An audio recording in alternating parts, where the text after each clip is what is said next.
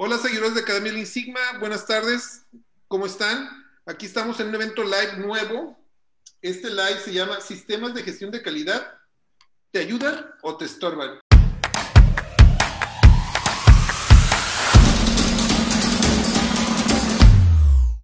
Y tenemos dos invitados que pues me siento muy honrado, son personas que le van a aportar mucho a este tema, porque ambos tienen una visión con mucho valor. Los dos tienen una visión con mucho valor. Primeramente, vamos a presentar a las damas. Guadalupe Castro es uh, Quality System Manager de Smith uh, Healthcare. Es uh, CQE y es BSI Medical Device Single Audit certificada. Hola Lupita, ¿cómo estás? Hola Julio, buenas tardes. Muchas gracias por esta invitación. Encantada de estar aquí. Bueno, en el caso, en el caso de Lupita, pues tiene mucha experiencia manejando sistemas de calidad ha ayudado o ha sido parte clave de la implementación de sistemas de calidad desde cero y, tiene mucha experiencia en esta parte de, sostenerlos y crearlos y, este, y en diferentes industrias. Entonces, por eso es que, que la invitamos. Ok, también tenemos a Alfonso Hernández, es Plan Manager de Amfenol, tiene una maestría en Desarrollo Organizacional y tiene una licenciatura en Administración de Negocios. ¿Qué tal, Alfonso? ¿Cómo estás? Pues aquí, a la orden, muy honrado con la invitación. Muchísimas gracias y vamos a hacer lo mejor que se pueda para compartir aquí experiencia.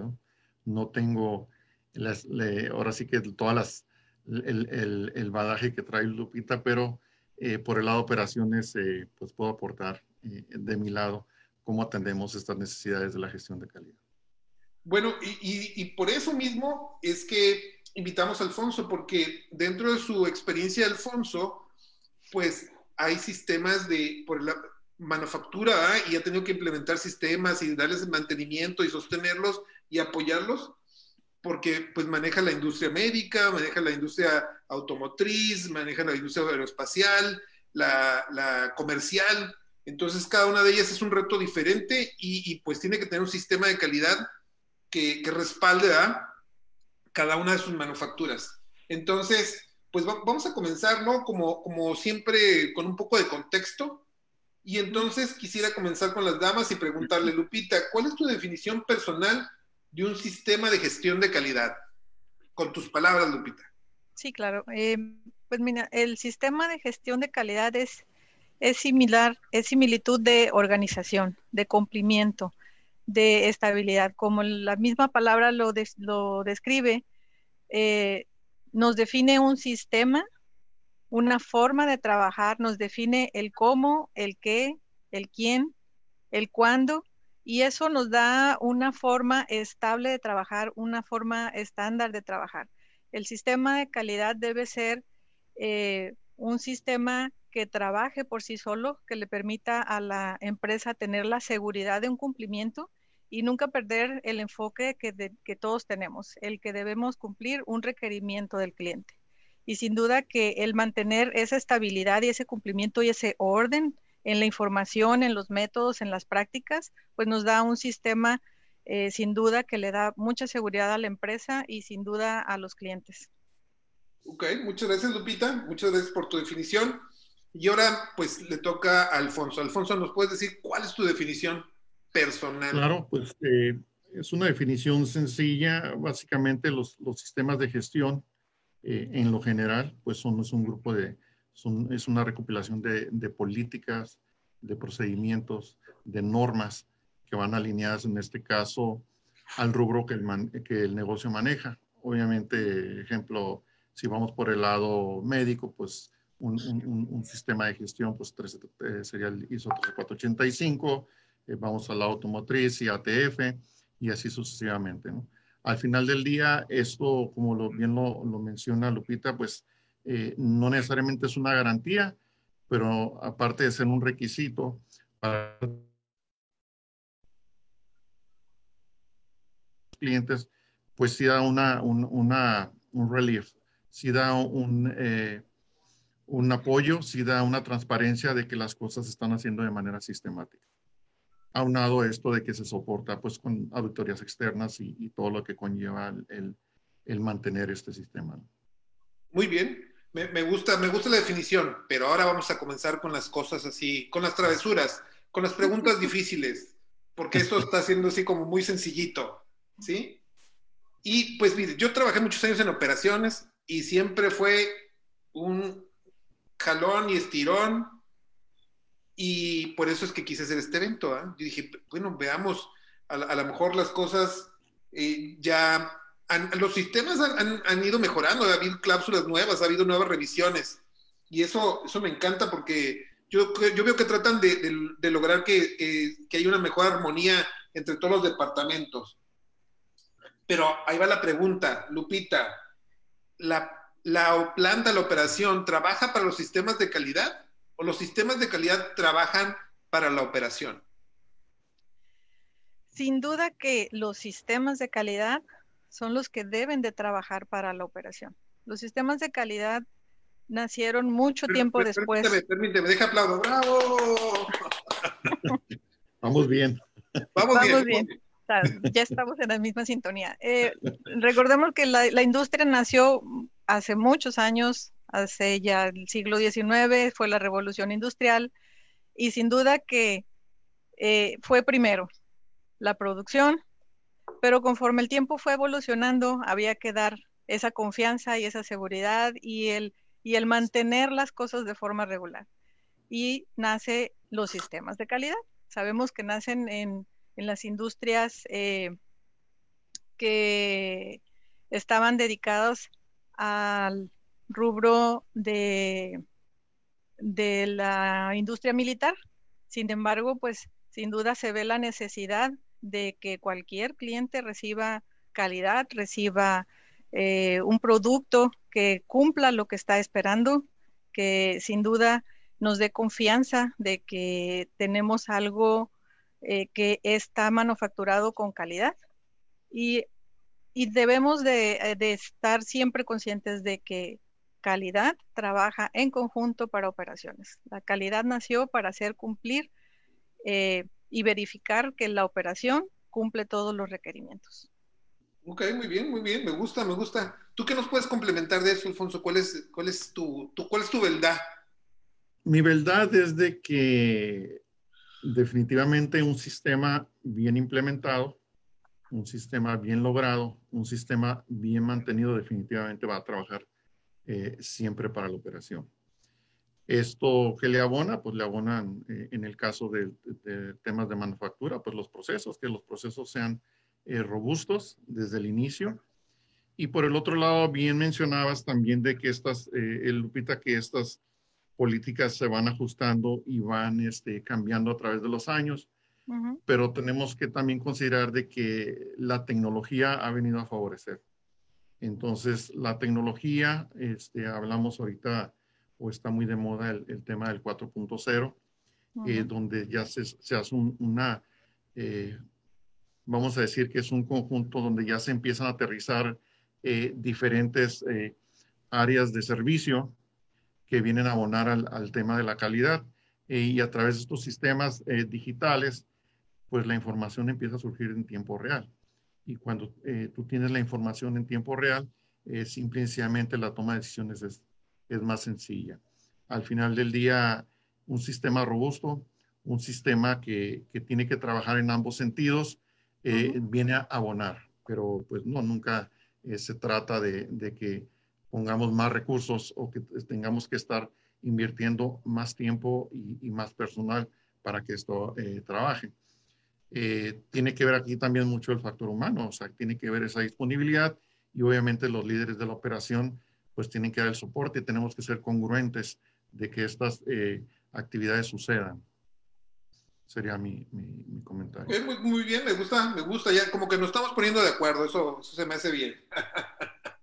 Pero voy a seguir yo porque esto, este tema me encanta. Ok, voy a seguir haciendo travesuras cuando, cuando tú estableces tu sistema de calidad, pues tienes que definir tus objetivos, ¿sí?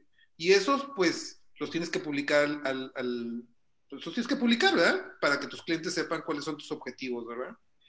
Y pues en, en las historias que yo he visto, en las discusiones en, en, lugares como el sótano suizo, me han dicho, me han dicho algunos, que pues que publican un, algo, un, valor, pero el real, el, valor, los objetivos de la empresa son un poco más altos, ¿verdad? Pero pues se publica más chiquito, pues digo, para no fallar y no verse mal con el cliente. ¿Qué hay de eso? ¿Deben ser los mismos?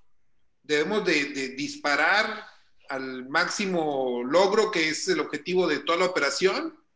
Y luego si fallamos, ¿qué va a pasar ahí? ¿Qué opinas, Lupita? Platícame. Bueno, los objetivos que la empresa se, se plantea, sin duda que para el cumplimiento con el cliente siempre va a ser el obtener el 100% en calidad. Pero debemos ser realistas. El, para obtener un 100% en calidad debemos quebrar esos objetivos en objetivos reales para, para tanto para producción, para calidad, para almacén, porque los objetivos sin duda que siempre van a ser el obtener un producto 100% en calidad. Pero siempre, como menciona Alfonso, tenemos el factor humano, tenemos las circunstancias, tenemos el entendimiento de los procesos eh, y necesitamos también objetivos que soporten esos objetivos generales que se presentan al cliente. Necesitamos objetivos departamentales que no necesariamente se le comunican al cliente. Tenemos que eh, definir el soporte de los departamentos a los objetivos generales de la empresa. Si estamos esperando una calidad al 100%, tenemos que ser realistas y saber que tenemos un porcentaje en partes por millón o un porcentaje de first etcétera, de, de, de efectivos, por ejemplo. Pero tenemos que hacer que todos los departamentos estén esperando a una llegada de un 100%. Y puesto que tenemos un sistema que es perfectible y que sabemos que tenemos una falla, el sistema de calidad nos da el método de mejorar en caso de que encontremos una falla. Entonces debemos de tener objetivos tanto para el producto, tanto para el sistema de calidad, tanto para el desempeño, que nos ayuden a llegar a ese objetivo que le presentamos al cliente. Entonces, no, la respuesta es no, no siempre son los mismos los objetivos que le presentamos al cliente que los que tenemos internamente. Muy bien, muy bien. ¿Tú qué opinas de eso, Alfonso? ¿Deben ser los mismos o diferentes?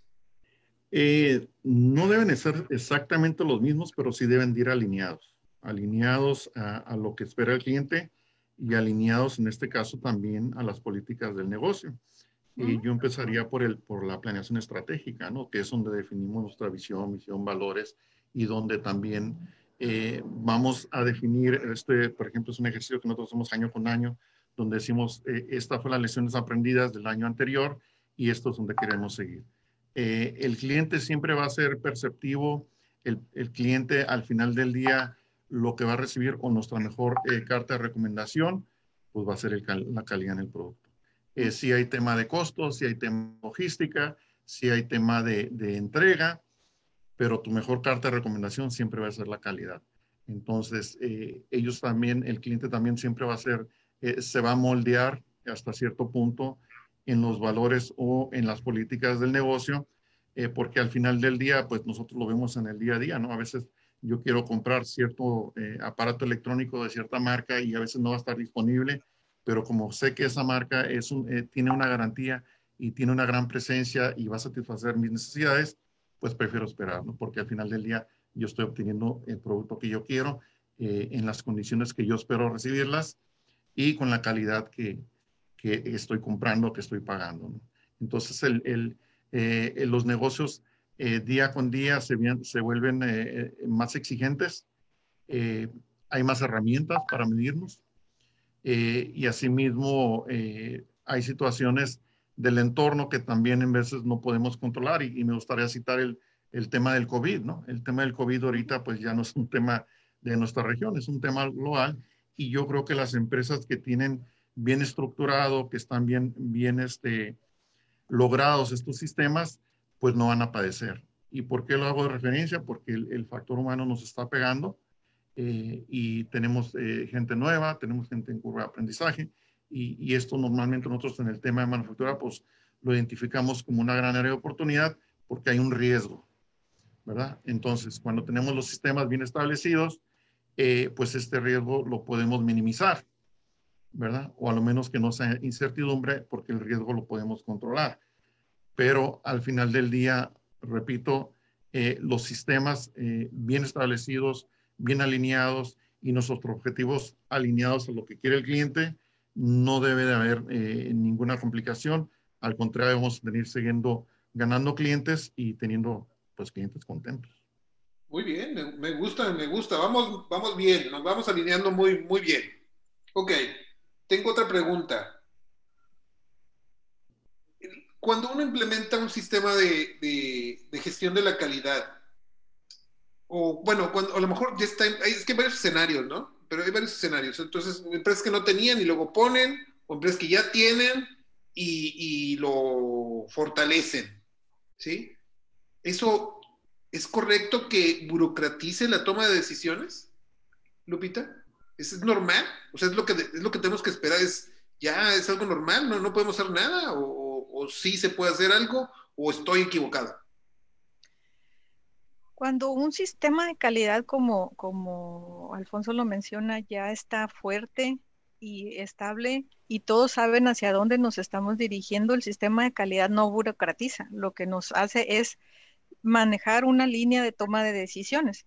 Es decir, eh, por ejemplo, revisiones gerenciales ya presentas un histórico de información, presentas una base para poder tomar decisiones de mejora de objetivos, de eh, algo que es una información real, tangible y estable, que no está superditada a, a que una persona llegue y tome unos datos a su interpretación personal o que un sistema que no está bien establecido y que no define las bases sobre las cuales se van a tomar decisiones, pues eh, en los, este mes tomo decisiones sobre lo que me causó eh, mayor impacto, no sé, en los envíos y la próximo mes o el próximo revisión gerencial tomo decisiones eh, sobre algo que tal vez me olvido de los envíos y me enfoco en, en las quejas del cliente, pero voy dejando cabos sueltos entonces, el sistema de calidad nos ayuda a tomar decisiones organizadas y sobre la misma base de información.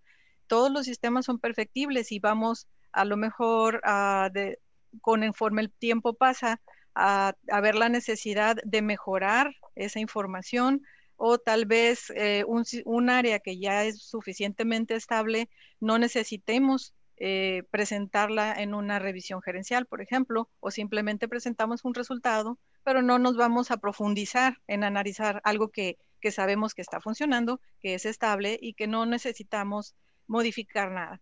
Sin embargo, si nosotros sabemos que tenemos que tomar una decisión, tenemos que tomar decisión sobre, sobre datos, sobre, no sobre percepciones. A mí me parece, yo creo que va así, qué tal que le ponemos o le quitamos. No, debemos de sentar la base y posiblemente al principio vaya a parecer burocrático si no todos entendemos hacia dónde va el barco o hacia dónde necesitan tomarse las decisiones. Las decisiones en base a riesgo, las decisiones en base al impacto del sistema de calidad. Eh, tomo decisiones de quitar tal vez una actividad o un objetivo y, resulta que dentro de un año, en una auditoría externa, en una auditoría de cliente, en una auditoría de corporativo, eh, pues porque a alguien le pareció que esa información no aportaba valor, la quita, pero no estamos revisando el impacto a largo plazo, no estamos revisando si esa información nos sienta las bases para poder tener un sistema de calidad sobre el que se tomen decisiones bien pensadas y bien analizadas. Muy bien, me gusta. Alfonso, ¿tú qué opinas? ¿Qué nos puedes complementar de eso? Pues eh, tomando una de tus palabras donde hace referencia a la burocracia, este, pues burocracia siempre lo asociamos con, con, más política y más esfuerzo, ¿no? O como que se van a retrasar más las cosas. En este caso, pues tengo que redundar de que si los sistemas eh, fueron bien implementados y han sido llevados de una manera sistémica, y para eso cito un ejemplo, cuando eh, hacemos la revisión gerencial, ya sea una auditoría externa una auditoría de, de cliente o de sistema. Eh, cuando se hace lo que es la revisión gerencial, eh, pues la, la pregunta eh, base es, ¿cómo está trabajando tu sistema? ¿Y cómo me lo puedes probar? anteriormente estábamos acostumbrados de que pues teníamos una persona designada a administrar estos sistemas y ahora sí que la, alta gerencia pues pasaba de noche, ni cuenta se daba de las auditorías más que nos citaban a la apertura y, a la, y al cierre, ¿no? Hoy eh, es todo lo contrario, hoy ya nosotros tenemos que participar y demostrar que estamos, eh, si no administrando, lo menos conociendo el sistema en, en, todas sus áreas, por todas sus características, y tenemos que tener los datos y la habilidad de poder probar de que el sistema está trabajando y cuando se identifican áreas de oportunidad, pues que tenemos el, el recurso y la habilidad para responder de una manera este, oportuna. Eso eh, ha venido cambiando, como te digo, en, los años y yo creo que es algo benéfico eh, el que los mismos líderes de la organización ya atiendan ese tipo de auditorías y esto pues viene a, vamos a decir que a, confirmar de que pues no hay una tal burocracia. Aquí lo que se requiere es involucramiento y la, burocracia yo creo que no, no se puede considerar. ¿Por qué? Porque si el sistema está bien logrado, eh, tiene que fluir para lo cual fue diseñado. Y eso es lo que va a percibir el cliente, eso es lo que va a percibir el auditor, y eso es lo que van a reflejar tus sistemas o tus resultados o tus eh, indicadores. Muy interesante, muy interesante, pero tengo otras preguntas también que me hicieron ahí mis, mis amigos de calidad en el sótano. Para, los, que no, los que no son de Tijuana, el sótano es, es un lugar donde la gente toma cerveza alegremente. Me han platicado, no, no he tenido el gusto. Me han platicado. Ok. Este, bueno, yo tengo otra pregunta. Yo, yo, es un poco de contexto, ¿no? Yo en, mi experiencia he visto algunos sistemas de calidad que pues dejan a una persona. Una persona se encarga de todo el sistema de calidad y este, pues él, él contra el mundo, él solito contra el mundo, ¿no? Y, otras empresas contratan, no sé, pues a lo mejor ya fallaron, les, dan sus coscorrones y ahora sí la, la ley del péndulo, ¿no? Primero nada, y ahora sí, vamos a contratar 6, 7, 8 para el sistema de calidad. Ahí viene la auditoría. sí, entonces, digo yo, que, no hay algo como un estándar o algo que, que podríamos ser como, como guía. ¿Cuánta gente se tiene que contratar para administrar un sistema de calidad? ¿Quiénes tienen que participar? ¿Qué opinas, Lupita? Pues como bien lo mencionas, hay empresas que destinan a una sola persona y sobre esa persona descansa toda la responsabilidad de organizar, administrar y, hacer muchas cosas, eh, que sin duda no es bueno. Eh, no es bueno porque esa persona, si dejas todo en, en, una, en una sola persona, pues tu sistema no va a funcionar como se espera. Los sistemas tienen que trabajar por sí mismos, los sistemas tienen que mantenerse y no ser dependientes de una persona. Eh, siempre va a depender del tamaño de la empresa, la cantidad de personas que necesitemos, porque no es lo mismo hablar de sistema de calidad en una industria electrónica eh, que en una industria médica, porque tenemos elementos que no tenemos en la industria electrónica tenemos que pensar en la administración de mucha documentación en la industria médica, que en la industria electrónica no, no necesitas tanta gente o no es un, punto tan significativo. Eh, el personal que necesitas para el sistema de calidad, sí, sí necesitas personas, necesitas un administrador, necesitas eh, personal eh, que apoye en el seguimiento de auditorías internas, externas, tener un sistema de, mejora del sistema de calidad robusto, administración de capas, administración de no conformidades, de proceso, del sistema de calidad, de materiales, eh, de calibración. Sin duda que esa es una decisión del management. Sin duda que es también una, una condición del tipo de industria, del tamaño de la empresa, eh, si es un corporativo grande también, puesto que eso también nos marca la pauta de qué posiciones eh, necesitamos para poder darle un, buen mantenimiento al, sistema de calidad. Eh, por ejemplo, yo como gerente del sistema de calidad debo tener la confianza de que si yo un día no estoy y hay un requerimiento, la persona que se encarga de compliance o de control de documentos va a poder dar un seguimiento, si no da el mismo nivel de comprensión al que lo haría una persona responsable eh, de la gerencia o la administración desde el punto gerencial del sistema de calidad, pues que sí sepa el impacto de la, de la información que se maneja. El, sistema de calidad en el área de médica, sin duda que debe tener un área que se encargue de verificación de compliance, que no vemos, por ejemplo, en la industria electrónica o en una industria de moldeo que no esté enfocada a la industria médica. Entonces, eh, sí necesitamos personal para la administración del sistema de calidad, dependiendo del tamaño de la empresa y dependiendo del tamaño del sistema de calidad también. Ok, muy bien. ¿Y tú, Alfonso, desde el punto de vista como administrador? Porque eso cuesta, ¿no?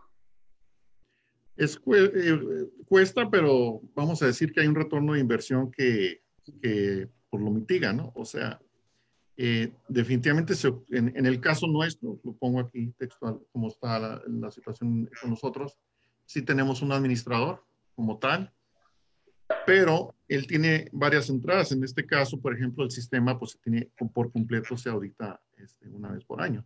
Entonces, todas las cláusulas son auditadas, pero el soporte viene del lado de ingeniería, del lado de manufactura, materiales, este, recursos humanos, entrenamiento. Entonces, eh, todos estos departamentos que son de servicio, pues interactúan.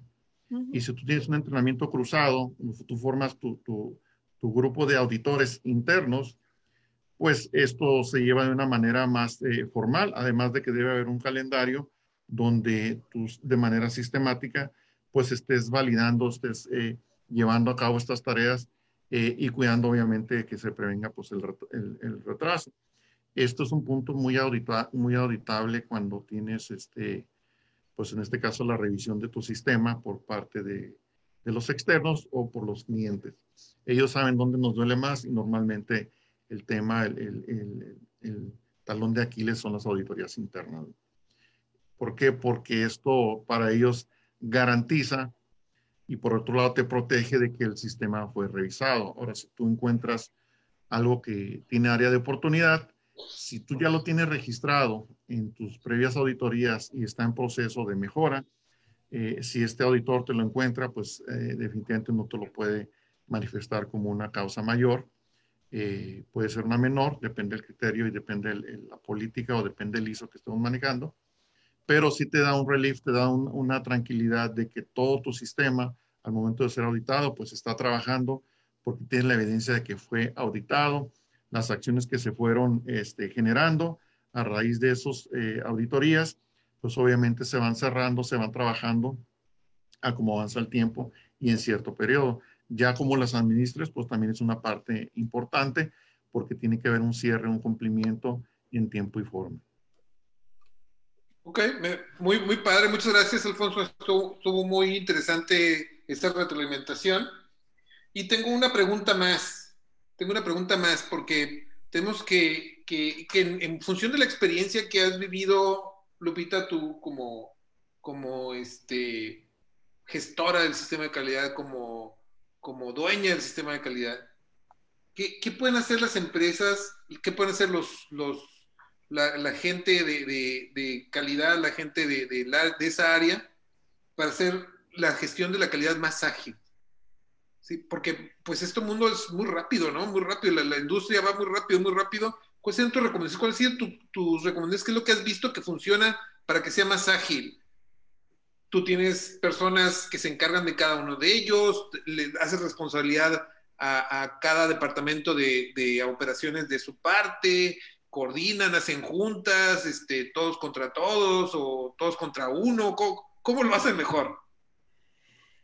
Bueno, para que un sistema de calidad, eh, pues como lo mencioné, sea ágil, pues debe de, tener participación de todos los, de todas las áreas. Como mencionaba Alfonso en la pregunta anterior, eh, necesitamos participación de ingeniería, necesitamos participación de materiales, de compras, de planeación, de operaciones.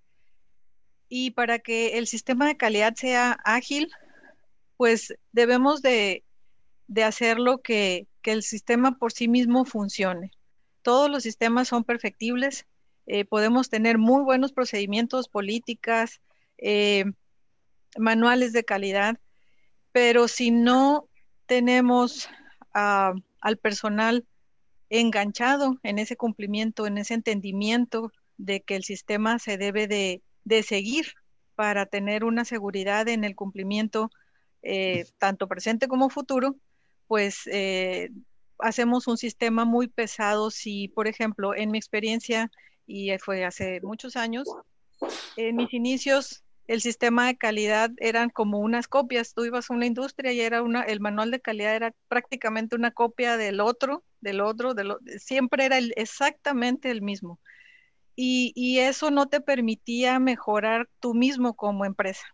Y pongo un ejemplo de un sistema de calidad en el que me tocó trabajar y hacer toda una depuración porque cada departamento tenía su propio procedimiento de control de documentos, su propio procedimiento de registro. Si tenías 12, 12 departamentos que tenías integrados en el sistema de calidad, había 12 procedimientos departamentales de control de registros, de control de documentos, de eh, copias controladas. Y también se llega al punto de querer controlar tanto que elaboras procedimientos que no son necesarios llenas de formatos y duplicas tanta información que se vuelve demasiado engorroso y complicado de veras tener un cumplimiento. Y, en eso no debemos de, perder el enfoque. Para que un sistema sea ágil, también debe ser bien claro, conciso, ordenado. No debemos, debemos de asegurar que no tengamos contradicciones, que un procedimiento me esté pidiendo ejecutar una actividad de una forma y que el procedimiento del otro departamento me esté pidiendo ejecutar completamente lo contrario. También debemos de ver que si un documento sencillo me da la información suficiente para mi sistema y para poder tener confianza en el cumplimiento y en, la información que, que, recibo, pues tampoco debemos de pedirle que nos escriban, que la persona se la pase llenando y llenando y llenando formatos, que al final de cuentas no nos da información real. No sé, poner solamente palomitas, por ejemplo, en, un, en una, y no tengo nada en contra de un checklist, por ejemplo, pero hay que ver la utilidad de ese checklist. Si vamos a llenar un formato de palomitas, pero no me va a dar un valor de una medición, una cantidad, un tiempo, un resultado de un proceso, pues hay que ver la utilidad de esa información, si realmente la necesitamos o no. Entonces debemos de ser, de mediar entre tener la información necesaria y tampoco también debemos de llenar a las personas de formatos y formatos cuando podríamos tal vez eh, modificar uno o un procedimiento donde digamos cómo se va a hacer algo y qué información esperamos encontrar sin necesidad de tener duplicidad tanto en políticas, en procedimientos, en formatos. Entonces, eso ah, nos ayudaría a tener un sistema, nos ayuda a tener un sistema ágil, no tener esa duplicidad, porque si tenemos esa duplicidad vamos a fallar, algo no vamos a cumplir si los documentos no se hablan entre sí y no se correlacionan. Muy bien, me, me, gusta, muy, muy buenos tips. Gracias, Lupita, muchas gracias. Alfonso, ¿tú, tú qué tips nos puedes dar para, para tener un, un, sistema de calidad ágil, rápido, fácil, eh, accesible, económicamente rentable? Tú, tú miras los billetes, así es que tú sabes de lo que hablo. Pues no me vas a creer, pero mira, yo me voy a ir por el tema del involucramiento. El involucramiento eh, en todos los niveles, porque si nosotros eh, desde el inicio tenemos esta participación diversa eh, de diferentes áreas, el sistema va a correr más fácil, el sistema va a fluir. Cuando hablamos de involucramiento, también hablamos de formación. Si nosotros invertimos con un excelente retorno de inversión en la parte de la formación, en la parte de la capacitación, eh, a veces eh, el rechazo es por desconocimiento, no necesariamente porque no queramos hacer las cosas. Entonces, cuando hacemos partícipe al personal, cuando lo involucramos, cuando empezamos a formar, cuando le damos esta autoridad y esta responsabilidad como auditor interno, cuando él empieza a crear o empieza a formar parte de esta autoridad en, en los ojos de los demás, él empieza a dar relevancia, él empieza a dar eh, más, vamos a decir, empuje a lo que él viene haciendo, porque esto viene siendo un adicional de su día a día. Entonces, este tipo de, cuando hablamos de involucramiento, eh, la gente pues se siente que está abonando, que está aportando, que está participando y que el buen funcionamiento de estos sistemas, pues él está poniendo su grano de arena, está poniendo su participación, él está contribuyendo de una manera directa e indirecta, que al final del día, pues eh, viene a abonar, viene a formar y lo que percibe un auditor externo, pues es el resultado de lo que nosotros estamos formando dentro. Ok, ah, me, muchísimas gracias, muy bien, muy, muy buenas ah, aportaciones para tratar de buscar un sistema ágil, me, me, encanta. Ahorita voy a saludar a algunas de las personas que se conectaron y después voy a pasar a la siguiente pregunta, ¿ok? Este, Magali Barragán, hola Magali, Juan José Machuca, uh, Salcido, Francisco J. López, Antonio Martínez Zarzosa, Guerrero, Areta Betancur, Marcela Baltazar, este, por ahí vi que estaba Ruth Hernández y otras personas más. Nada más que yo no sé qué pasó aquí con mi, con mi este, teléfono que se me, se me perdieron. Fernando J. López, este, pues lo están felicitando porque tiene muy buenos puntos de vista, les gusta. Este, tu porra está muy fuerte, Lupita aquí echándote, echándote este, más porras, has de tener como, como 30, 40 atrás de tu oficina echándote porras por lo que veo. Muy bien, excelente. Bueno, este, pues este programa pues va, va avanzando, se va haciendo más maduro. Y quiero pedirles una recomendación, algún libro, algún libro que recomienden ustedes para que las personas que nos, que nos escuchan, pues lo puedan usar como referencia, ¿no? este, que les apoye para, para este tipo de toma de decisiones, para esta estrategia, para, para esto que es tan importante el sistema de calidad. ¿Tú, tú qué libro nos recomiendas, Lupita? Bueno, quizás eh, las personas que nos están haciendo el favor de seguirnos en esta transmisión esperen una recomendación de un libro de eh, manejo total de la calidad y ese tipo de, libros. Eh, sin embargo, el libro que voy a recomendar no es implementación de sistemas de calidad. Eh, este libro lo voy a recomendar porque siempre lo he dicho que el mayor reto es la administración del personal, hacer entender a, los compañeros de trabajo, a las personas que tenemos en otros departamentos, la importancia del cumplimiento del sistema de calidad, que no lo vean como un estorbo, como mencionaba Alfonso, sino como algo que les ayuda en, la mejora. Pero esa, podemos tener el mejor sistema de calidad del mundo, eh, excelentes procedimientos, pero si las personas no están convencidas de que es algo útil, pues no lo van a seguir. Entonces, el libro que quiero recomendarles es este, Quality Behavior in Bottom, in Bottom Line. Este libro nos ayuda a, mejorar la comunicación, a entender cómo el factor humano es tan importante para que nosotros logremos tener un sistema de calidad, no solo el sistema de calidad, cualquier sistema.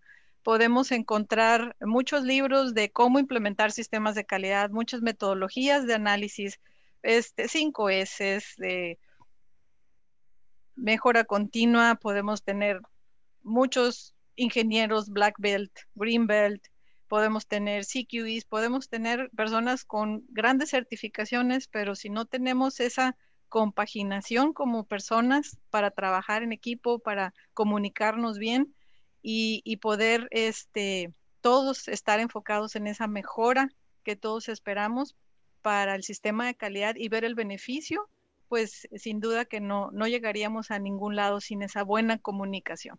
Entonces, esa buena comunicación nos va a ayudar a mejorar nuestro sistema, nos va a ayudar a tener el enfoque adecuado, nos va a, ayudar a, tener esa retroalimentación que nos ayude a mejorar nuestro sistema, a eliminar burocracias, a eliminar este, esos obstáculos que muchos observan en el sistema de calidad. Y sin duda que cuando una persona entiende el beneficio de su trabajo en el sistema de calidad y el impacto que su trabajo tiene en otras áreas, en otros, en otros rubros, eso este, nos ayuda a, mejorar sin duda el sistema de calidad de una gran, gran manera. El impacto del, del ser humano en el sistema, pues es sin duda que invaluable. Lo puede impactar para bien y lo puede impactar para mal. Si una persona no quiere trabajar con el sistema, no se quiere adaptar al sistema, pues eh, tenemos que mejorar ese punto. tenemos que ayudar a esa personita a que entienda por qué necesitamos el sistema de calidad. Si no lo comprende, eh, no, no, vamos a, no vamos a llegar a ninguna parte. En mi experiencia, eh, cuando inicié en la industria médica, eh, me tocó empezar en una empresa pequeñita y muchas personas no entendían por qué un DHR. fue un trabajo casi de comunicación individual, de ir, platicar con ellos, explicarles qué era un DHR, entender por qué ellos no le veían el beneficio, por qué por qué lo consideraban papeleos engorrosos sin ningún beneficio. Una vez que les explicas el impacto que su trabajo tiene en, el sistema y el que nos ayuden con completar los documentos, eso le da un giro de 180 grados al, resultado que, que obtenemos en el sistema de calidad. Entonces, este libro nos ayuda mucho a analizar ese punto, el factor humano el impacto que tiene el factor humano para nuestro sistema de calidad. Se los recomiendo mucho. Muchas gracias, Lupita. Muy bonito, muy bonito, muy padre. Ahora, Alfonso, tú que tienes ahí tu biblioteca, ya te vi que tienes ahí varios libros. Sí me la pusiste, me la pusiste difícil, Julio, porque yo no acostumbro, soy honesto, este libro es así como tal de calidad porque no es mi especialidad. Eh, sí recuerdo en, allá en algunos ayeres eh, estuve utilizando de referencia este de Joseph Durant, que era un libro muy general eh, con las culturas de aquellos tiempos en cuanto al tema de la calidad. Pero voy a rescatar la parte de que hace referencia a Lupita. Definitivamente, y no por mi formación este, académica, pero definitivamente aquí el, factor humano viene a tomar, pues ahora sí que la, la, gran participación. Eh, en, lo, en, lo, personal, un libro que yo acostumbro de cabecera o que yo lo he tenido y lo recomiendo bastante es El Principio de Oz, el, el Oz Principle y este eh, libro literalmente habla de este, la accountability y es enfocado al tema de la colaboración. Colaboración dentro de la organización, colaboración eh, a nivel personal, colaboración, eh, ejemplo de un, tema altruismo, de altruismo personal que fuera de, de la organización. O sea, el tema aquí es de que cuando nosotros identificamos un área de oportunidad eh, nos adueñamos de ella hasta que esta concluya. Otro libro que, que es un coco de la, de la, industria, por lo mismo ahí este, me di a la tarea de buscar algo similar, que también lo tengo aquí de cabecera, es el efecto silo. El efecto silo básicamente son las barreras que encontramos de departamento a departamento. Hacen ellos referencia al nombre silo porque ponen en, en sentido figurado estos, estos contenedores donde se concentra el, el maíz, en, en, estas áreas de donde se cosecha eh, o hay una alta producción de, de, maíz y donde cada silo o cada contenedor es totalmente independiente. No hay una comunicación, hay barreras, eh, llámese manufactura, llámese calidad, llámese eh, recursos humanos u otro departamento, por ejemplo, seguridad e higiene, donde vamos creando estos, digo, de manera virtual, de manera este, imaginaria, estas barreras, ¿no? siempre la clásica es manufactura, este, versus eh, control de calidad. Yo creo que eso a través de los años eh, ha mejorado, ha madurado, ya no es el tema. A lo mejor el tema ahorita queda el, financiero, ¿no? El financiero también eh, marca muy bien su raya porque pues al final del día todo pega, ¿no? Y cuando hablamos de recursos, pues ahí no hay mucho que negociar a menos que haya una buena justificación, que es el retorno de la inversión. Entonces son 12 elementos que para mí dicen mucho y que los vivo pues día a día, ¿no? Eh, si no hay colaboración, si no hay esa humildad de reconocer también de que tenemos esas áreas de mejora, nosotros podemos tener aquí un departamento bien estructurado, pero si pensamos que todo está bien, pues eh, no hay ese problema. Pues si queremos ser este, competitivos, definitivamente tenemos que apostarle pues a la mejora continua. Entonces, eh, esto aplica en lo general. Entonces, factor humano y por el otro lado, la, comunicación tiene que fluir, o sea, de manera instantánea, sin ninguna barrera, sin, sin ningún impedimento y tener nosotros esa sensibilidad y tener esa confianza y nos acercar, ir a compartir, ir a opinar, ir a abonar y siempre eh, con el objetivo de sumar, de sumar este, esfuerzos, porque al final del día la suma de esfuerzos pues tiene un mejor resultado que cuando somos individualistas o cuando pensamos que lo que nosotros nomás tenemos es lo que tiene más gran responsabilidad. En el caso de Lupita, pues yo imagino la presión que ella tiene por la magnitud de su empresa y por el, el papel que, que, ella desempeña. Este, es una gran responsabilidad, pero al final del día un sistema bien logrado, pues a ella también le va a hacer la vida más fácil. Y uh -huh. cosa que no es así de aceptable y que no está a la vuelta de la esquina, ¿no? Hay que trabajarlo, hay que movernos y hay que estarlo, pues, formando día a día, ¿no? Okay, Esa sería mi, mi, recomendación de estos otros libros. Pues, pues, muy buenos libros, muy buenos libros. Muchas, muchas gracias a los dos por, por esas buenas aportaciones. De hecho, aquí me, me llama mucho la atención. Eh, Antonio Espinosa dice, soy estudiante de Ingeniería Industrial, llevo la especialidad en Sistemas de Calidad y Competitividad Organizacional. Me ayudan estas experiencias, gracias, lo agradezco mucho. Mira qué padre, ¿no? Muy, muy bien, ok. Muy bien. Y, pues aprovechando el, que ya estamos así cerrando este, este programa, quiero pedirle a, a Lupita Guadalupe que por favor nos dé una recomendación para las personas que son responsables del sistema de calidad y otra recomendación para el resto de la operación. ¿Qué, qué es lo que pueden hacer para lograr un, un sistema de, de, gestión de la calidad fuerte y robusto, enfocado, sin perder rumbo, bien, bien ágil y productivo, y, y, que, y que apoye a la empresa a ser mejor, más rentable, y mejores productos. ¿Qué, qué, qué, consejo le tienes que dar? Porque pues son diferentes posiciones, ¿no? Entonces cada quien tiene que ser diferente. ¿Qué, qué consejo le darías final a nuestros amigos de, del sistema de calidad y qué consejo nos das a los, al, resto del mundo? Pues a quienes trabajan en el sistema de calidad, el consejo que yo les puedo dar es el no permitan que el sistema de calidad se convierta en un elefante reumático, en un elefante reumático que, que, que, no camina, que no avanza, que no se adapta. Eh, el sistema de calidad tiene que, eh, tiene que irse adaptando a las nuevas metodologías, a los nuevos entendimientos. Tenemos que hacer revisiones de, documentos, no tenemos que llenarnos de documentos que no son útiles, tenemos que hacer esa, esa revisión y asegurarnos que, que nuestro sistema camina, avanza junto con la empresa. No debemos de ser un, un lastre para la empresa como sistema de calidad, sino todo lo contrario, debemos ser ese sistema que lo soporta todo, que, nos vean, eh, debemos lograr que, que, el resto de la empresa vea al equipo del sistema de calidad como una ayuda, como un apoyo para, para, para todos, porque sin duda que el sistema de calidad pues está en todas las áreas que, que se involucran. Entonces, quienes administramos sistema de calidad, pues debemos de, de retirarnos un poquito y ver todo el panorama y ver qué necesitamos mejorar. Todos los sistemas de calidad son perfectibles,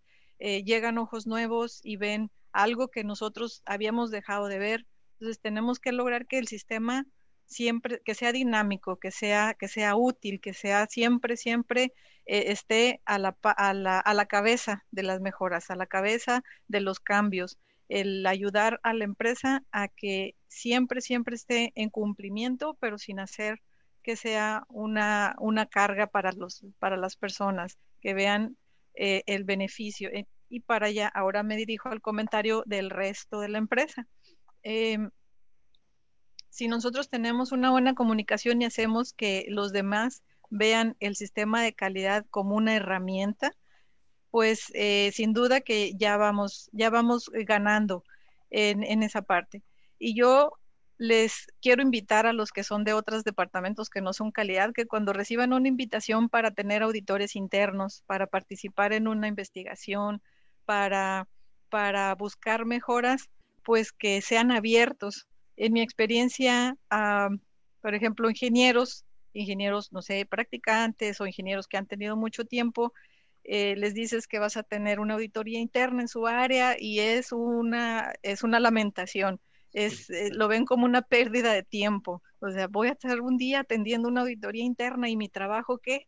Entonces, ¿quién va a hacer mi trabajo mientras atiendo auditorías internas? Entonces, cuando los involucras y los conviertes en parte de ese equipo de auditores internos y de esos ojos del sistema de calidad, que aunque no son del departamento de calidad, son esos ojos que están viendo eh, el otro lado de la moneda, ya no lo ven como una carga, empiezan a, a cambiar su forma de ver las cosas. He tenido muy buenas experiencias en las que el ingeniero dice, ¿sabes qué? Ahora entiendo por qué me estás pidiendo evidencias. Ahora entiendo por qué me dices que documente correctamente. Ahora entiendo por qué me debo asegurar que desde el momento en que yo libero un procedimiento, una hoja de instrucción, eh, hago un cambio, debe ser claro, concreto, conciso y, que no divague, que no diga yo voy a mejorar un procedimiento, pero no digo el por qué, no digo el cómo, no digo el, el qué espero obtener. Entonces, eh, el, el, escuchar de las personas que no son de calidad esa retroalimentación es sin duda que muy gratificante. Y, y también el, el, que una persona que dejas de ver te digas, eh, te agradezco que me hayas tenido paciencia, te agradezco que me hayas explicado la importancia de mi trabajo en el sistema de calidad me hizo ver otro panorama. Entonces, a las personas que no son de calidad, pues eh, que no nos vean como el coco, como el fastidio, eh, que, que tengamos esa comunicación y lleguemos a un acuerdo. Obviamente también las personas que estamos en calidad tenemos que ver el lado de la persona que no es de calidad, que debemos llegar a ese punto este, neutral de comunicación donde calidad exija lo necesario y tampoco vamos a ceder, lo acepto. No vamos a ceder en los requerimientos, pero, este, pero sí debemos de, de, comprender hasta dónde podemos, podemos exigir ese cumplimiento. Y las personas que no son de calidad, pues también eh, ver el beneficio, ver el beneficio de si hago las cosas bien, documento correctamente ahorita, eh, pues voy a estar con la tranquilidad de que no me van a buscar dentro de un mes, seis meses, un año, porque este, la documentación no se entiende, la documentación no fue la correcta y el impacto, pues sin duda que, que algo que normalmente muchos no ven es el impacto a largo plazo de las actividades que están haciendo. Que los de calidad sí vemos cuando estamos haciendo un cambio, un procedimiento, un ajuste de un área, una, un ajuste de, criterios, pensamos hacia adelante, pensamos en qué voy a, qué pasa con esta información en la próxima auditoría externa, qué va a pasar con esta información cuando me revisen la validación de este producto, qué va a pasar con esta información cuando tenga que investigar una queja. Eh, y sin duda, este, esa, ese, esa interacción entre calidad y no calidad este, es súper importante que todos entendamos hacia dónde vamos. Ok, pues muchísimas gracias. antes de continuar con el evento y irlo finiquitando, eh, quiero comentarle a todas las personas que ven el, evento que por favor lo compartan para que llegue más lejos a más, personas que les pueda interesar del misma área de calidad, de mejora continua, compártanlo. Es información que a lo mejor, pues a lo mejor no, no les sirve todo para, para, ti, pero hay personas que sí les puede servir. Esos tips no los encuentran tan fácilmente en un libro, eso es, es información de, de, la vida real, son, son los balazos de, veras, pues compártanlo, por favor. Ahora sí, Alfonso, tú, tú danos tu, tu punto, tu recomendación final, por favor, Alfonso. Bueno, en este caso, pues son dos, ¿no? La primera es para el perfil o para el administrador que, que, que se lleva la tarea de estar llevando que esto suceda en el, en el tanto en, la administración eh, como en la implementación del sistema. Yo recomiendo que la persona o que el perfil de esta persona, número uno, tiene que tener disciplina, número dos, tiene que ser estructurada, eh, número tres, tiene que ser imparcial y, lo más importante, pues que sea accesible, ¿no? Eh, no nos podemos acordar o no podemos estar eh, retomando estos temas solo cuando se aproxima una auditoría, cuando hay una queja de cliente, cuando hay una gran eh, nivel o que se nos empiezan a salir ciertos controles en términos de, de, scrap o rechazo o retrabajo y, ya empezamos eh, a, hacerle eh, o a tratar de, involucrar al departamento de calidad. El departamento de calidad también es un departamento de apoyo, es un departamento de servicio, es un departamento que en todo momento va a ser transparente, es un departamento que identifica el ganar-ganar, o sea, lo llevamos bien, trabajamos bien, este, venimos a sumar los esfuerzos, al final del día los ganadores somos todos, ¿no? ¿Y cómo lo va a ver el cliente? Pues lo va a percibir con un producto en tiempo y forma, al costo que él está esperando y con la calidad arriba de lo que él está pagando. Entonces ahí el departamento de calidad, pues sí tiene todas estas características, tiene una gran responsabilidad como todos desde su trinchera, o sea, cada departamento tiene su función y cada departamento tiene su, este, su, su área de responsabilidad, pero al final del día, pues lamentablemente calidad, pues es el que da la cara ante el cliente, ¿no? Eh, para lo bueno y para lo malo, porque también tenemos evaluaciones este, eh, sistemáticas donde eh, él es el que recibe estos scorecards que le llamamos, que son este, tarjetas o reportes de evaluación, donde aquí pues van a ser, van a participar todas las partes involucradas, no solo el, el sistema de calidad. Entonces, el sistema de calidad transparente, eh, congruente con las acciones que se está llevando, pues no debe ser sorpresa. Entonces, si tienen una gran responsabilidad, tienen una gran este, visibilidad también, siempre van a estar este, al frente de nuestro cliente, eh, siempre van a ser los que reciben estas buenas y malas noticias, como le dije anteriormente, pero en lo general tiene que también tener estas estructuras, estos parámetros, estas características que los hacen, eh, pues no diferentes, pero sí los, los hacen hasta cierto punto únicos en, la, en el tema que ellos este, pues velan día por día, ¿no? Eh, para nivel operaciones, pues, eh, o en lo general, yo creo que un sistema de calidad, entre más entradas tenga, es mejor.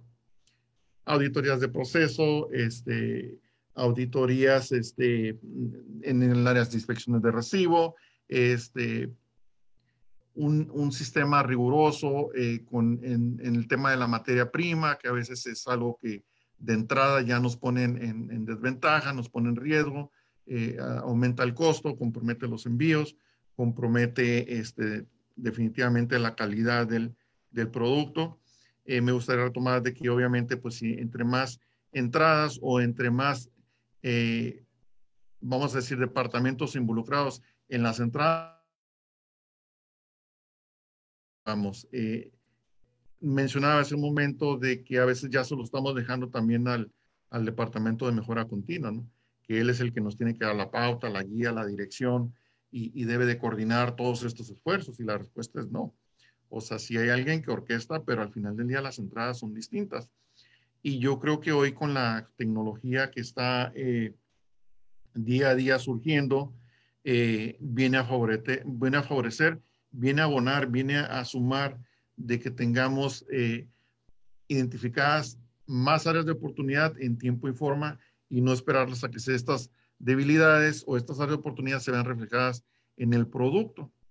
Todo lo contrario, queremos ser preventivos, queremos ser este, cautelosos ahí, queremos ser unos estrategas de que eh, podamos eh, no reaccionar, sino pues todo aquí el tema es la prevención. Entonces, el sistema de calidad pues tiene su función, tiene su compromiso, tiene su responsabilidad, tiene sus entradas. Las entradas, entre más abundantes, entre más numerosas, eh, mejor o más robusto va a ser este sistema.